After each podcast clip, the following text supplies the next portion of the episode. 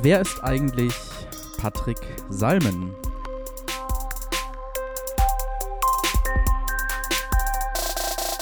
Rostrot, Kupferbraun, fast Bronze ist die Farbe seines Bartes. Autor, Slam-Poet, Kabarettist. Ich muss zugeben, mein heimliches Idol. Patrick, schön, dass du da bist und du dir Zeit nimmst.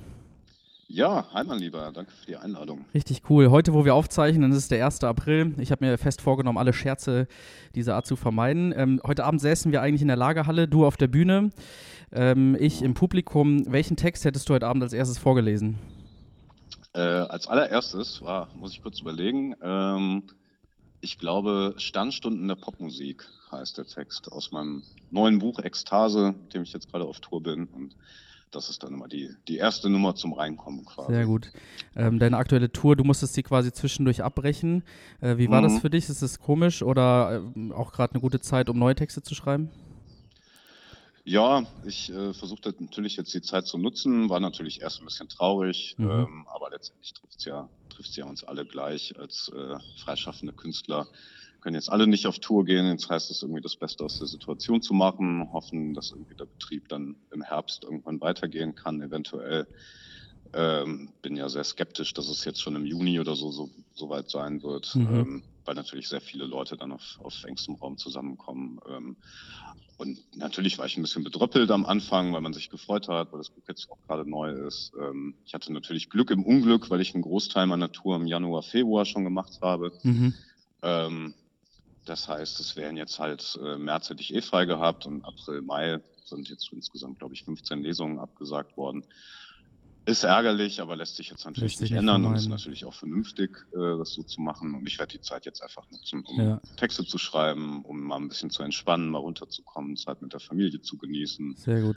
Äh, viel mit meinem Sohn zu spielen, der natürlich jetzt auch den ganzen Tag zu Hause ja. ist. Äh, Meiner macht gerade Mittagsschlaf. Ich nutze dann immer diese eine Stunde, um zu telefonieren und Podcasts aufzunehmen. Mhm. Sehr gut. Ja, das ist natürlich praktisch. Mir hat dein neues Buch Ekstase so ein bisschen die Zeit nach Weihnachten versüßt. Ich habe es zu Weihnachten bekommen und ich muss zugeben, dass es bei mir liegt immer auf dem Klo. Das ist äh, irgendwie sind, ist eine perfekte Textlänge ähm, und dann daddelt man nicht so viel am Smartphone rum. Und was ich besonders schön finde, du hast viele Texte, in denen Volker und Kerstin äh, eine Rolle spielen. Und meine Frau heißt Kerstin. Sie ist eigentlich 15 Jahre zu jung für den Namen. Aber ich habe mich ja. gefragt, gibt es Volker und Kerstin in deinem Freundeskreis wirklich? Äh, die gibt es nicht wirklich. Die sind mehr oder weniger, also Volker und Kerstin in den in den Büchern, die sind ja, glaube ich, in den letzten zwei Büchern auch schon immer wieder aufgetaucht, genau. so als äh, ja, Paradebeispiel für den deutschen, den deutschen Spießer, mhm. so ein bisschen. Äh, die sind, glaube ich, so ein Konglomerat aus äh, ganz vielen verschiedenen Menschen in meinem Bekanntenkreis. Und mhm. von denen habe ich so das Schlimmste genommen und äh, in diese beiden Personen dann projiziert. Und kriegst du dann also Rückmeldungen? So ein, so ein Worst-of sozusagen. kriegst du Rückmeldungen von deinen Freundinnen und Freunden, weil sie denken, hey Patrick, das hast du doch aus der und der Situation geklaut, oder? Äh, ganz selten passiert das mal, aber ich habe das große Glück, dass äh, meine Freunde alle sehr, sehr selbstironisch sind, auch viel über sich selber lachen können und äh, mir sowas auch nicht übel nehmen würden. Und ich werde ja auch natürlich äh, verfremdlich, dass immer so weit, äh, dass möglichst niemand sich da äh, direkt persönlich angegriffen fühlt oder sich dazu sehr wiedererkennt. Ja. Das geht schon. Sehr gut. Was mich ähm, sehr fasziniert und was mir ehrlich gesagt in meiner äh, Autorentätigkeit, sage ich mal, sehr schwerfällt, ist ähm, fiktiv so realistische Situationen zu beschreiben. Und ähm, ich habe mich gefragt, wie machst du das? Also sind es äh, setzt du dich wirklich in das Café und du siehst die hippen äh, Kaffeetrinker da sitzen oder denkst du dir das einfach aus? Wie, wie, wie entsteht so ein Text?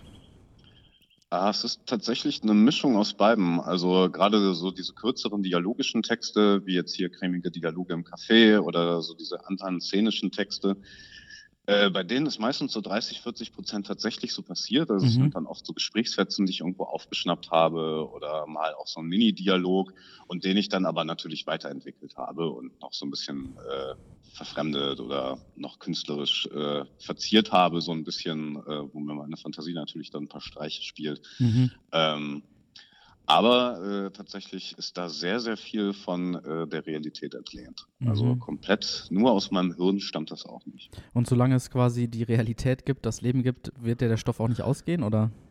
Nee, ich glaube nicht. Also äh, was, äh, egal ob man jetzt Zug fährt oder im Café sitzt, äh, man trifft immer so viele bekloppte Leute. Äh, und wenn man so ein bisschen mit offenen Ohren durchs Leben geht und ähm, Ja, das mache ich, glaube ich. Äh, mhm. Habe ich die große Hoffnung, äh, dass dementsprechend die Kreativität dahin auch noch nicht so schnell abebbt.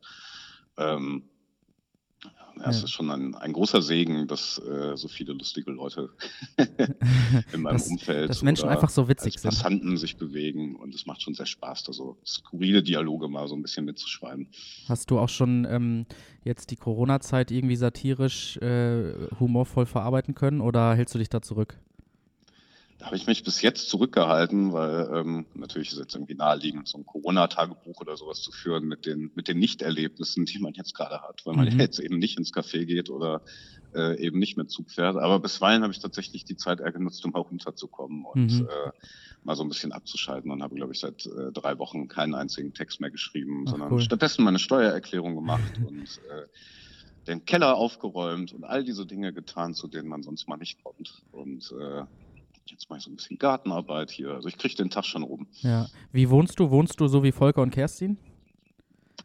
Ja, wahrscheinlich so ein bisschen. Ich glaube schon. Also in so einem relativ großen Haus mit Garten, äh, so in so einem Vorort, äh, sehr idyllisch und ruhig und abgeschieden, ja. aber ohne Wandtattoos und ohne äh, Welcome Home oder Carpe Diem Fußmatte und ohne Weber-Grill. Also ja. es geht noch so halbwegs. Wikip Wikipedia hat mir verraten, aber dass, dass, du in Wuppertal ein wohnst. Volker und Kerstin stecken natürlich auch in mir. Ja. Natürlich. In jedem von uns, glaube ich. Ja, total. Äh, ist Wuppertal noch dein Wohnsitz oder? Es ist quasi direkt neben Wuppertal, okay. Schwelm. Das ah, ist so ein kleiner Vorort von Wuppertal. Ähm, ich wollte eigentlich ja, davor lange in Dortmund gelebt und ja. wollte dann eigentlich nach Wuppertal zurück. Und dann haben wir aber hier in Schwelm was Nettes gefunden und das sind nur zehn Minuten im Auto in meine alte, in meine alte Hut sozusagen. Mhm. Deswegen ist das ein schöner Kompromiss gewesen. Ich glaube, meine erste Begegnung mit dir, also mit deinen Texten, war tatsächlich ähm, der Bart-Text. Ähm, aktuell hat er über drei Millionen Klicks äh, bei YouTube. Ähm, war das so dein Breakthrough mit äh, so als äh, öffentlich wahrgenommener Poetry Slammer oder Gab es davor schon mehr von dir? Also ich bin natürlich vorher schon so ein bisschen auf Bühnen rumgeturnt und äh, so ein bisschen rumexperimentiert, äh, damals aber noch völlig ohne jegliche Intention, das mal irgendwann hauptberuflich zu machen. Mhm. Und äh, Rost, Rot, Kupfer, Braun, Fast Bronze war auf jeden Fall die erste Nummer, die so ein bisschen viral gegangen ist, die dann wirklich sehr viele Leute gesehen haben, die dann auch äh, natürlich auf mich aufmerksam geworden sind, sich das dann mal live anschauen wollten und die gesehen haben, hey, der macht ja noch mehr. Mhm. Äh, und ich, ich gebe auch zu, ich kann den Text mittlerweile selber überhaupt nicht mehr hören. hängt mittlerweile bis zum Hals raus.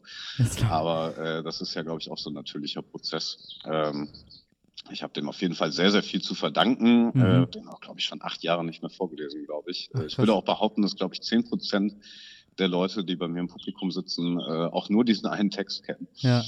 Ähm, es ist schon ganz lustig tatsächlich, was man dem so zu verdanken hat. Ich habe auch gar keine Ahnung, wie das damals äh, diese, diese Prozesse abgelaufen sind, dass das dann eben so viel geteilt wurde. Mhm. Es scheint irgendwie so einen Zeitgeist damals getroffen zu haben, weil es damals ja auch noch relativ neu war, dass viele Männer jetzt äh, wieder Bärte getragen mhm. haben. Und äh, ich glaube, wenn man den jetzt raushauen würde, die, die Nummer, der würde die total abebben, könnte mhm. ich mir vorstellen. Ähm, natürlich, vielleicht passte das auch mit so einer aggressiven Vortragsweise da damals. Das war ja sehr, sehr impulsiv, mhm. äh, eigentlich so ein bisschen sehr anders schon als äh, so meine komplette Art, wenn ich jetzt eine Soloshow mache.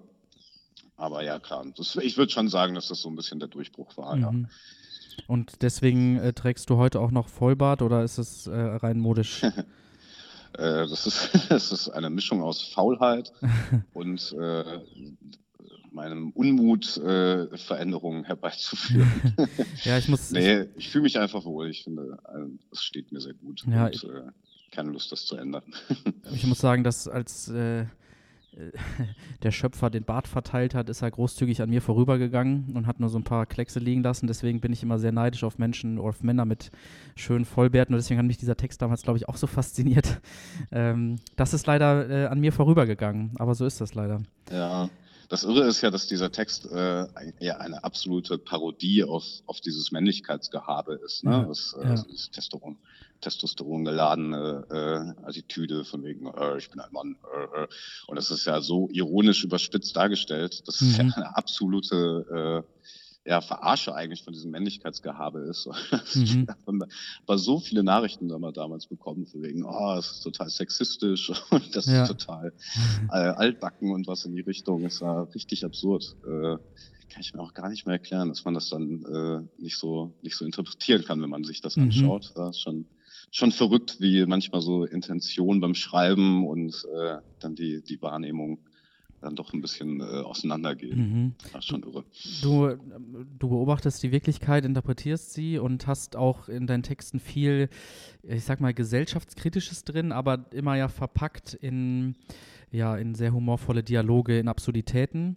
Siehst mhm. du dich mhm. selbst als Satiriker, so wie das bei Wikipedia steht, oder was ist die Selbstbezeichnung von dir?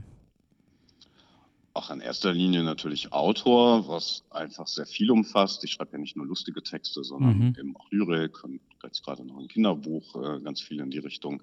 Aber klar, im Humoristischen würde ich mich schon als Satiriker sehen, auf jeden Fall. Ähm, ist ja natürlich diese ganzen Grenzen von Bezeichnungen, die sind ja immer total fließend. Ne? Also allein schon zwischen Comedy und Kabarett und äh, wie man es jetzt nennt, Poetry Slam. Mhm. Ähm, Menschen brauchen ja, glaube ich, immer so ein bisschen Schubladen, in die man einpacken kann. Äh, ich versuche auf jeden Fall natürlich auch gesellschaftlich relevante Themen zu verpacken, aber eben ohne immer diesen, ja, diesen Kabarett, kabarettistischen Zeigefinger, so von wegen hier, ich erkläre euch jetzt die Welt und äh, das ist moralisch richtig, das mhm. ist moralisch falsch, sondern versuche das eben in schönen Absurditäten aufzuzeigen und dann eben in, in Fiktives so ein bisschen zu verpacken, dass es trotzdem ja, ich finde oft ist Humor so wie so ein trojanisches Pferd, weil mhm. du ähm, einfach wahnsinnig viel darin verpacken kannst irgendwie und Leute, die aber viel leichter zuhören, wenn du eben mit Humor versuchst, deine Themen rüberzubringen und mhm. viel offener sind irgendwie, auch eben dann mal für, für ethisch relevante Themen, für gesellschaftliche Themen, ähm, und kann da wirklich sehr, sehr viel unterbringen. Mhm. Und ähm,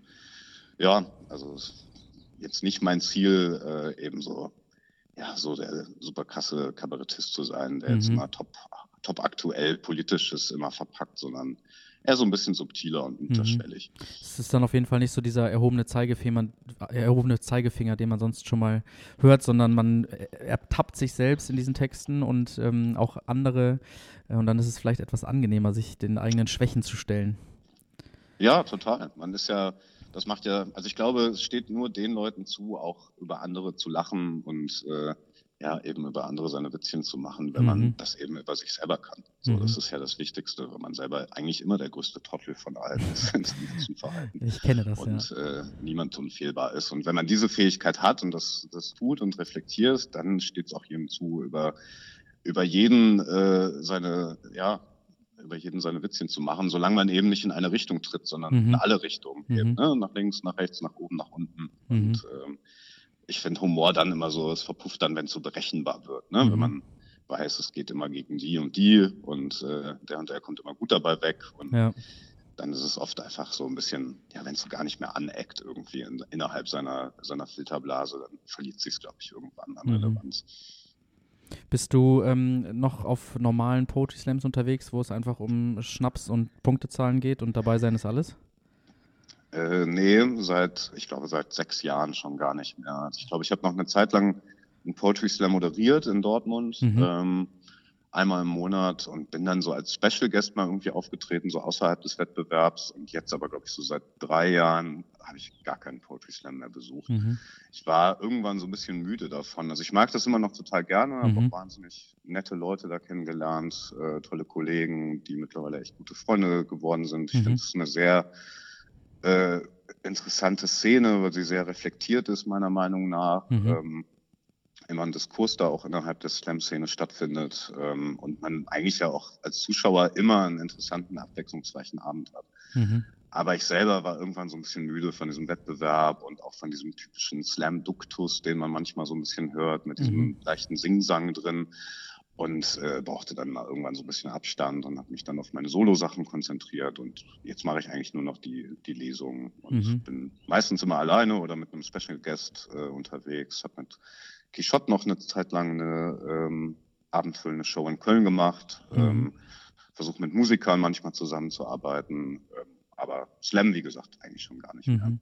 Aber es war für dich und für manche andere ja auch schon so eine Art Sprungbrett, oder? Also ähm, es gibt ja andere, weiß ich nicht, Felix Lobrecht, äh, Thorsten Sträter, solche Leute, die im Poetry Slam mhm. angefangen haben und jetzt äh, im Fernsehen sind, super bekannt sind, erfolgreiche Podcasts haben. Und bei dir war es ja ähnlich, oder?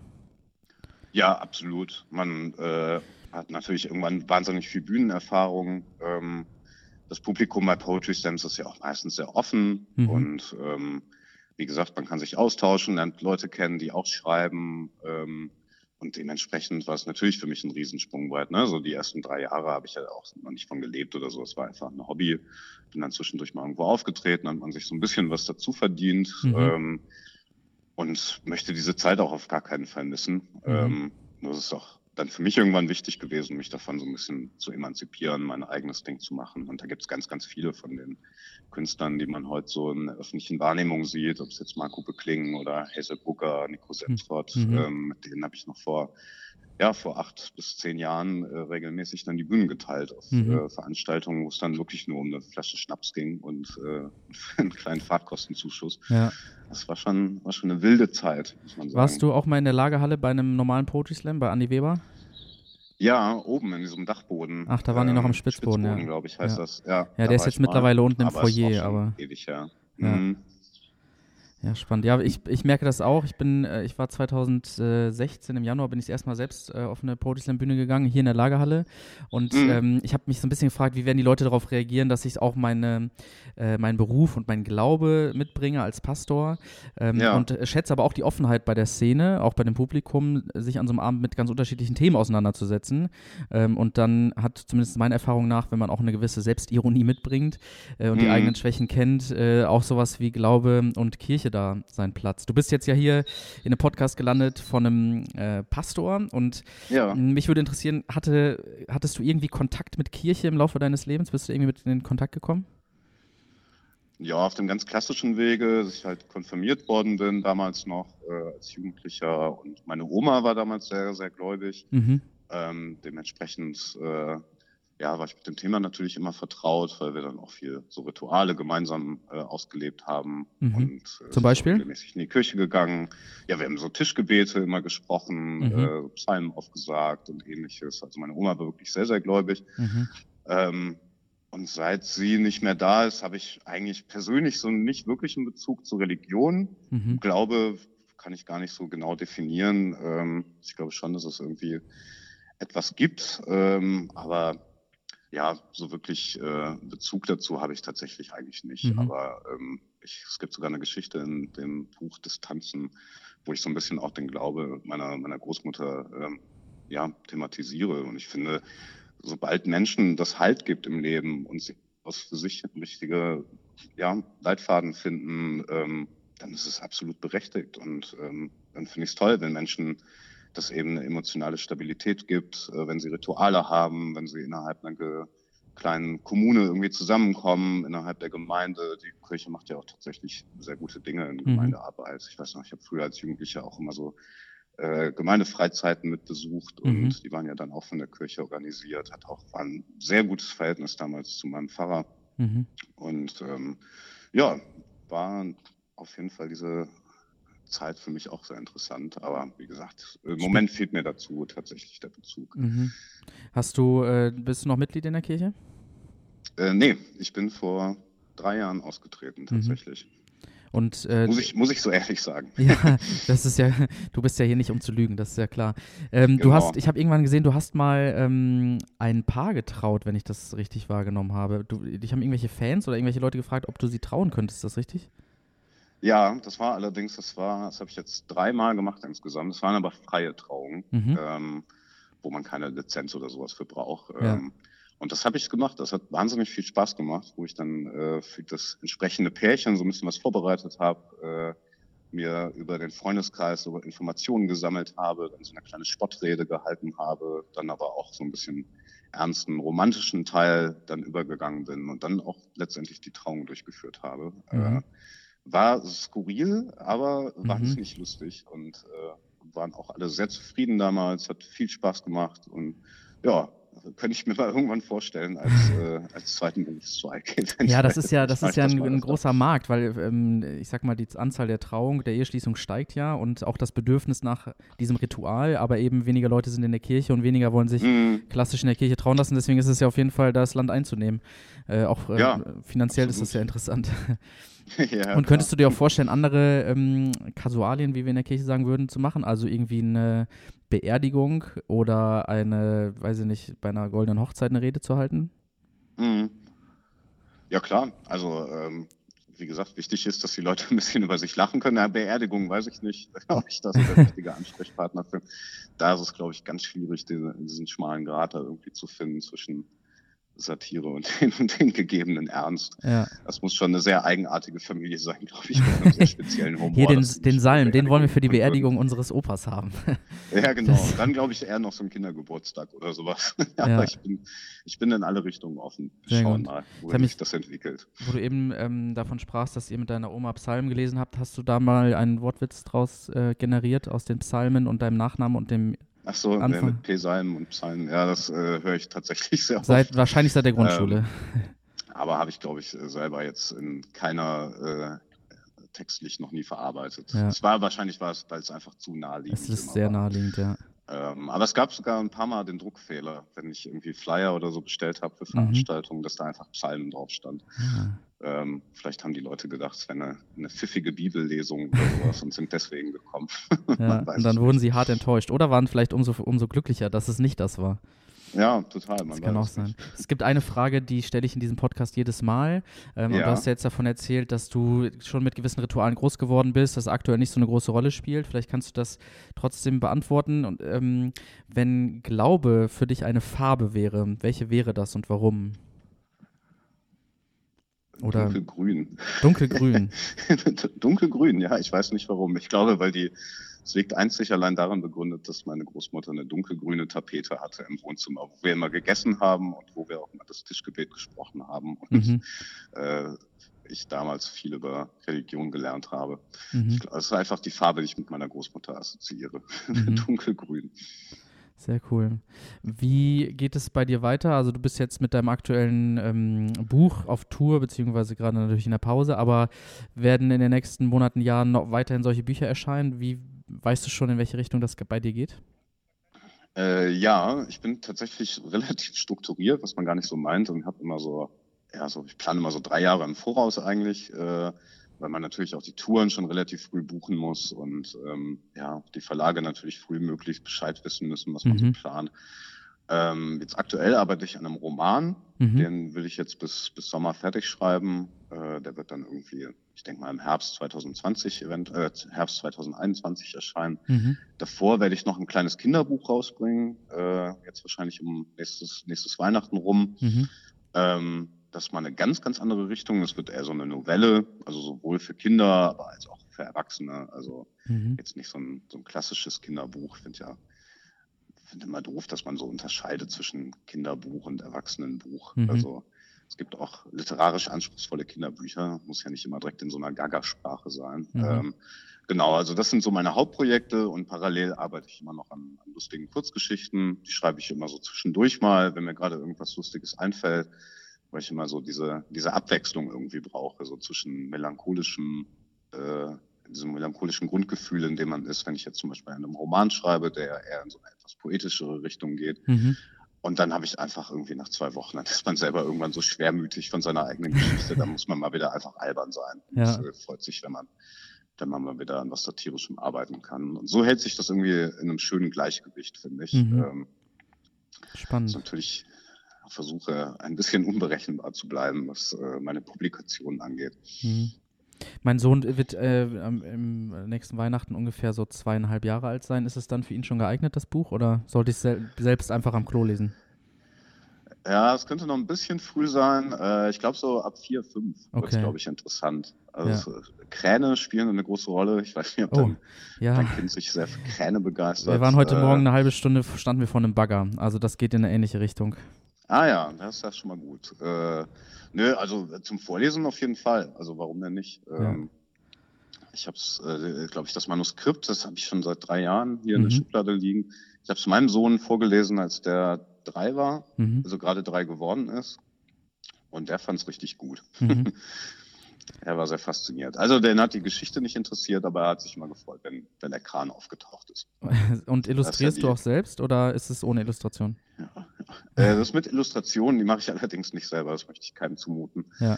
Das wäre sehr dilettantisch. Äh, nee, ich arbeite mit einem Grafiker zusammen, äh, der das äh, jetzt parallel, ich schicke dem immer so kleine Geschichten zu und kleine Kapitel und mhm. dann fängt er an, die zu illustrieren. Manchmal schickt er mir aber auch Illustrationen, dann versuche ich das so ein bisschen beim Schreiben zu berücksichtigen.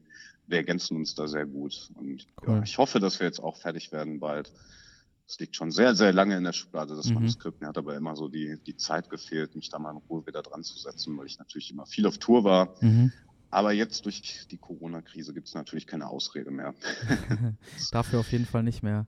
Nee. Ähm, ich, meine Texte, die ich schreibe, das sind ja hauptsächlich Predigten und manchmal auch für eben für Poetry Slams. Ähm, und bei mir ist es manchmal so, ich sitze dann vor meinem Laptop und verzweifle fast, weil ich irgendwie nicht die richtigen Sätze rauskriege oder weil ich keine kreativen Einfälle habe. Und deswegen würde mich so ein bisschen interessieren, wie, wie arbeitest du? Was machst du, damit du eben einfach so runterschreiben kannst? Brauchst du dafür ein gewisses Setting, ähm, eine gewisse Tageszeit? Wie, wie entsteht dein kreativer Fluss?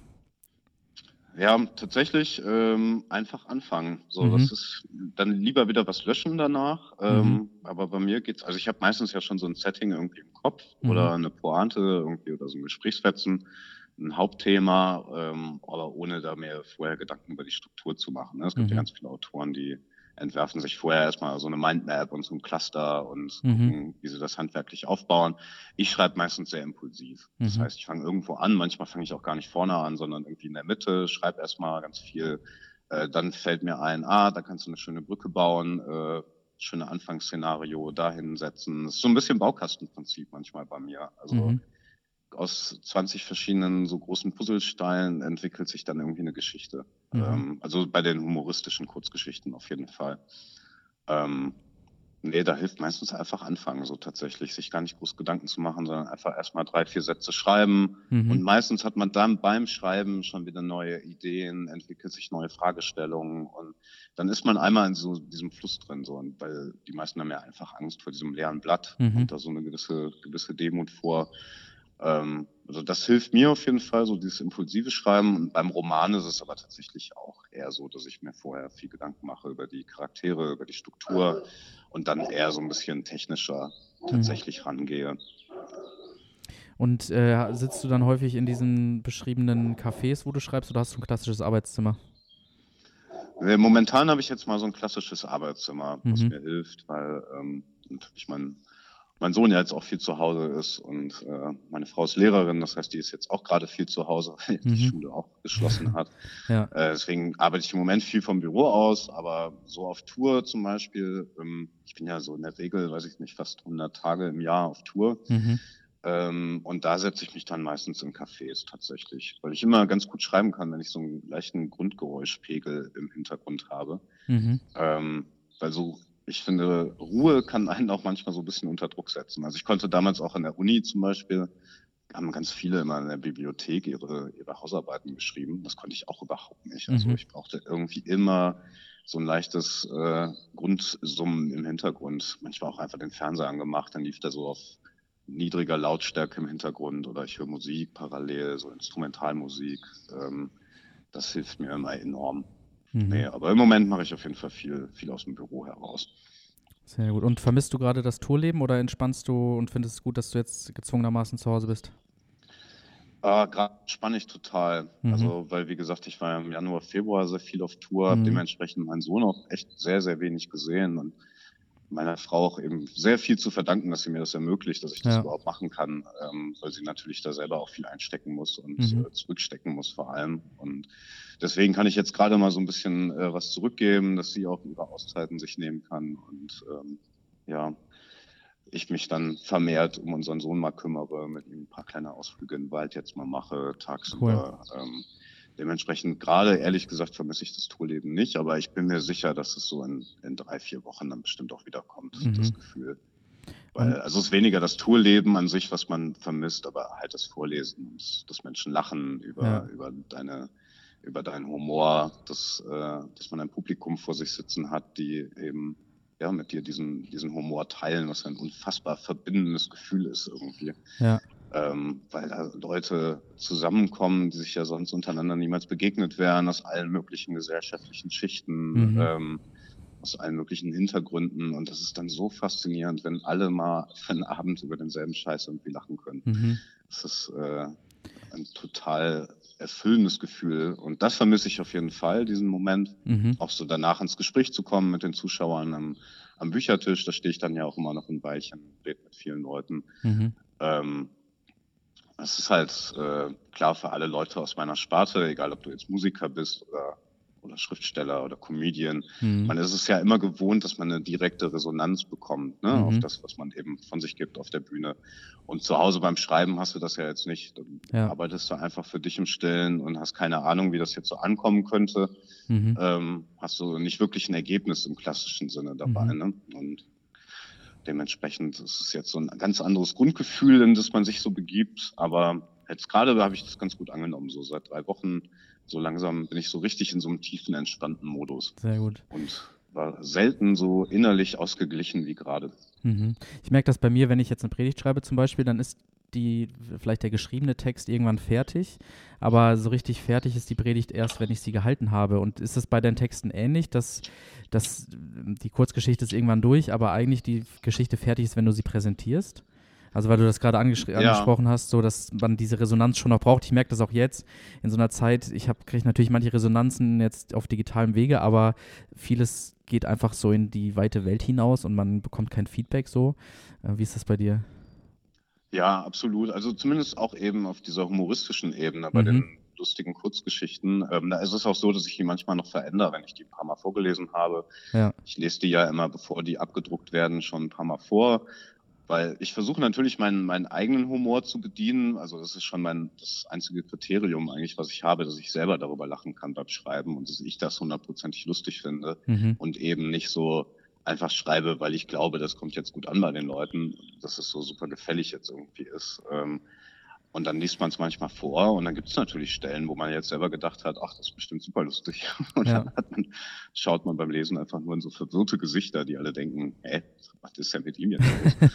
ähm, das heißt, es passiert schon mal, dass dann irgendwie einzelne, einzelne kleine ähm, Textpassagen dann irgendwie nachträglich nochmal umgeschrieben werden oder ganz rausgeschmissen werden oder dann kommt einem nach ein paar Mal Vorlesen irgendwie noch eine Idee, wie Mhm. man es noch besser machen könnte und dann wachsen diese Geschichten so ein bisschen, ne? Je, Mhm. je öfter man sie präsentiert und sie sind dann meistens so fertig, ich brauche immer so, so fünf, sechs Auftritte damit und dann habe ich so ein Grundgefühl dafür, für den, für den Text und dann ist er irgendwann auch fertig. Mhm. Sehr cool. Ich habe noch äh, zwei Fragen zum Schluss. Einmal, ähm, was glaubst du, wer noch interessant sein könnte für diesen Podcast hier, wenn ich auch unbedingt interviewen sollte? Ach du, da würden mir ganz, ganz viele Leute einfallen. Äh, ein, zwei Musiker, die könnte ich dir sehr ans Herz legen. Ähm, mit denen kann man sehr, sehr wundervolle Gespräche führen. Einmal mein lieber Freund Enno Bunger, Mhm. ein äh, deutscher Popmusiker aus Hamburg mit Mhm. wundervollen Songtexten und äh, Martin von Fortuna Ehrenfeld, auch eine Mhm. gerade sehr etwas aufstrebende Indie-Band, ähm, die wahnsinnig tolle Musik machen, auch mit großartigen Songtexten, die auch irgendwie gedruckt in einem Lyrikband funktionieren würden. Ganz tolle Mucke. Ähm, und so aus meinem Metier äh, Till Reiners, von Mhm. dem bin ich ein ganz, ganz großer Fan. Ich glaube, er ist so humoristisch gesehen, so für mich im Moment der Beste, den wir haben. Mhm. Ja, der wäre am Deutschland, 15. ähm, in der Lage so hatte diese. Mischung aus Kabarett und Comedy irgendwie hinkriegt und Ja. wahnsinnig tollen, absurden Humor hat. Ja. Ähm, den finde ich richtig gut. Ähm, Johannes Fleur ist ein junger Poet aus meiner, aus der Poetry Slam Ecke kenne ich ihn auch, der Mhm. gerade sein erstes Soloprogramm hat. Er macht geilen Kram. Also ich könnte hier tausende Ja. Sehr gut. Du kannst sie alle schon mal anschreiben, dass ich mich bei ihnen melde, dann ist es einfacher. Nein. ja. Ähm, die, die meisten Texte, zumindest bei den Poetry Slam Sachen sehe ich das, ähm, liest du vor, aber vielleicht kannst du uns zum Schluss noch so einen äh, kurzen, knackigen äh, Text präsentieren, den du in deinem Kopf hast, wenn das möglich ist. Da würden sich unsere Zuhörerinnen und Zuhörer bestimmt tierisch freuen. Es muss jetzt nicht der Bartext sein, wenn du den machen möchtest, kannst du das natürlich auch sehr gerne machen. Nach acht Jahren wird es vielleicht nochmal Zeit. Ich kann dir meinen allerersten, äh, mein allererstes Gedicht könnte ich dir äh, benennen, was ich, glaube ich, bei meinem allerersten Auftritt vorgelesen habe. Sehr gerne. Es war ein, es war ein äh, kurzer Zweizeiler. damals habe ich sehr viele Tiergedichte geschrieben. Mhm. Und es ging, äh, einst hatte es die Seekuh schwer, sie fühlte sich so sekundär. Das war's auch schon. Sehr gut. Das habe ich aber irgendwo schon mal gelesen, das ist irgendwo abgedruckt, oder? Ja, ich glaube, ich habe eine Axtbuch. Das ja, ist das kann als sein. Zwischensequenz irgendwie mit abgedruckt, glaube ich. Sehr gut. Das war auf jeden Fall das allererste, was ich jemals auf einer Bühne vorgelesen habe. Schön, ja, das gefällt mir gut. Ähm, ich habe äh, bei meinem Podcast äh, so den kleinen, ähm, das, das, kleine Bonmot am Ende, dass Leute immer noch jemanden grüßen können. Ich habe irgendwann Radio gehört und da hat so ein Mädchen angerufen und sich ein Lied gewünscht und dann hat sie noch jemanden gegrüßt. Deswegen möchte ich dir auch die Möglichkeit geben, zum Schluss noch jemanden zu grüßen ähm, an dieser Stelle. Dann äh, grüße ich meinen Sohn, den besten Jungen der Welt. Äh, Sehr gut. Ja. Ich habe mir die Frage verkniffen, ob er wirklich Sauron heißt. Ach so, ja. Ach stimmt, ich habe auch noch nie verraten, wie er wirklich heißt. Äh, Ach so. Ja. Grüße Sauron. Sauron, wir grüßen Sauron, sehr cool. Super, ich danke dir ganz herzlich für deine Zeit und den Einblick in deine Lebens- und Arbeitswelt und äh, wünsche dir alles Gute. Ja, danke dir für die Einladung und äh, dir auch alles Gute. Bis bald. Super, danke.